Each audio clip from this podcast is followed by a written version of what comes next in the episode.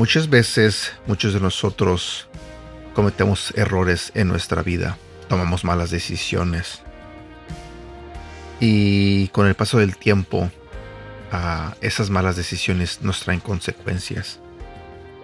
Y a veces pensamos que esas consecuencias está bien merecerlas. Y tendemos a resignarnos. Estaba leyendo un libro buscando un devocional que compartir contigo y encontré este devocional que habla sobre la resignación. El devocional se titula Resignadas. Y la mujer que narra esta historia eh, nos habla sobre cómo ella vivía su vida, resignada a las cosas que le habían pasado. Así que espero que este devocional te enseñe algo. Quizás tú estés viviendo una vida que realmente no mereces vivir. Quizás crees que conformarte con lo que tienes es bueno. Bueno, buenos días, mi nombre es Edgar y este es el devocional de Aprendiendo Juntos. Resignadas. Resignación significa ceder ante algo desagradable, algo que no podemos cambiar. Encontramos personas resignadas todos los días Vemos la desesperanza en sus ojos y la oímos en su voz.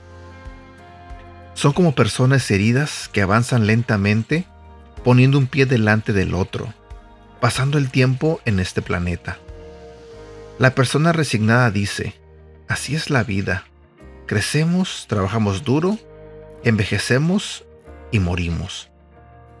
Después de pasar por un aborto, cuando estudiaba en la universidad, me resigné a vivir arrepentida de haber cometido lo que consideraba un pecado imperdonable, quitarle la vida a mi niño. No importó cuánta gente me dijera, antes y después del aborto, que había tomado la decisión correcta, o que de todas maneras eso no era realmente un niño todavía.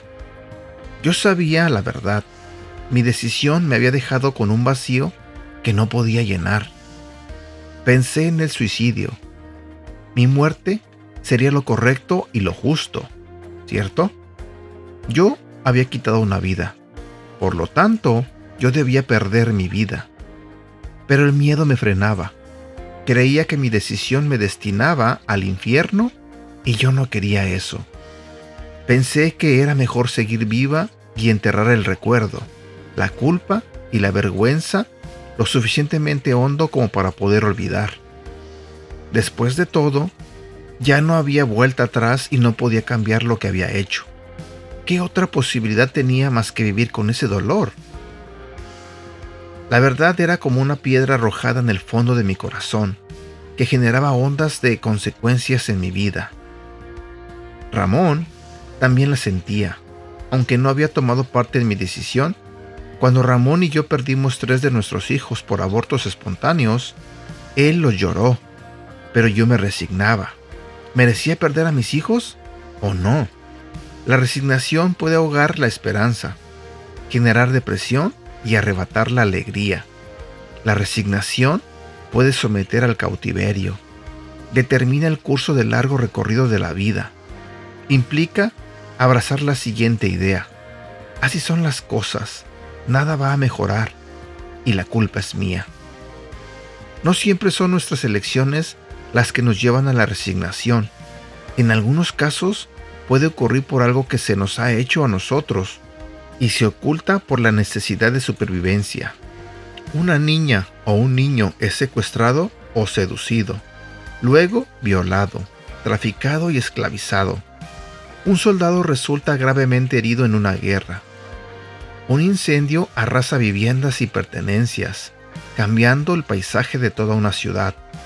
Terremotos, inundaciones, guerras, crisis financieras, enfermedades o la muerte de seres queridos. Tantas cosas que están fuera de nuestro control, pero ¿tenemos que soportar la vida? ¿Acaso no sería mejor vivirla? Con todas las cosas que pueden ocurrir y con frecuencia efectivamente ocurren, la forma en que las sobrellevamos sigue siendo una decisión. Sin importar las circunstancias, la vida no tiene por qué ser regida por la resignación. Y por imposible que pueda parecer, la rendición puede ser justamente la decisión que trae el fuego limpiador, la nueva vida y el gozo que anhelamos experimentar. Quiero terminar este devocional compartiendo contigo un versículo que se encuentra en el libro de Salmo capítulo 46, versículo 1. Dios es nuestro amparo y nuestra fortaleza, nuestra ayuda segura en momentos de angustia. Y bueno, espero que tengas un feliz inicio de semana. Cuídate mucho, que Dios te bendiga. Hasta pronto.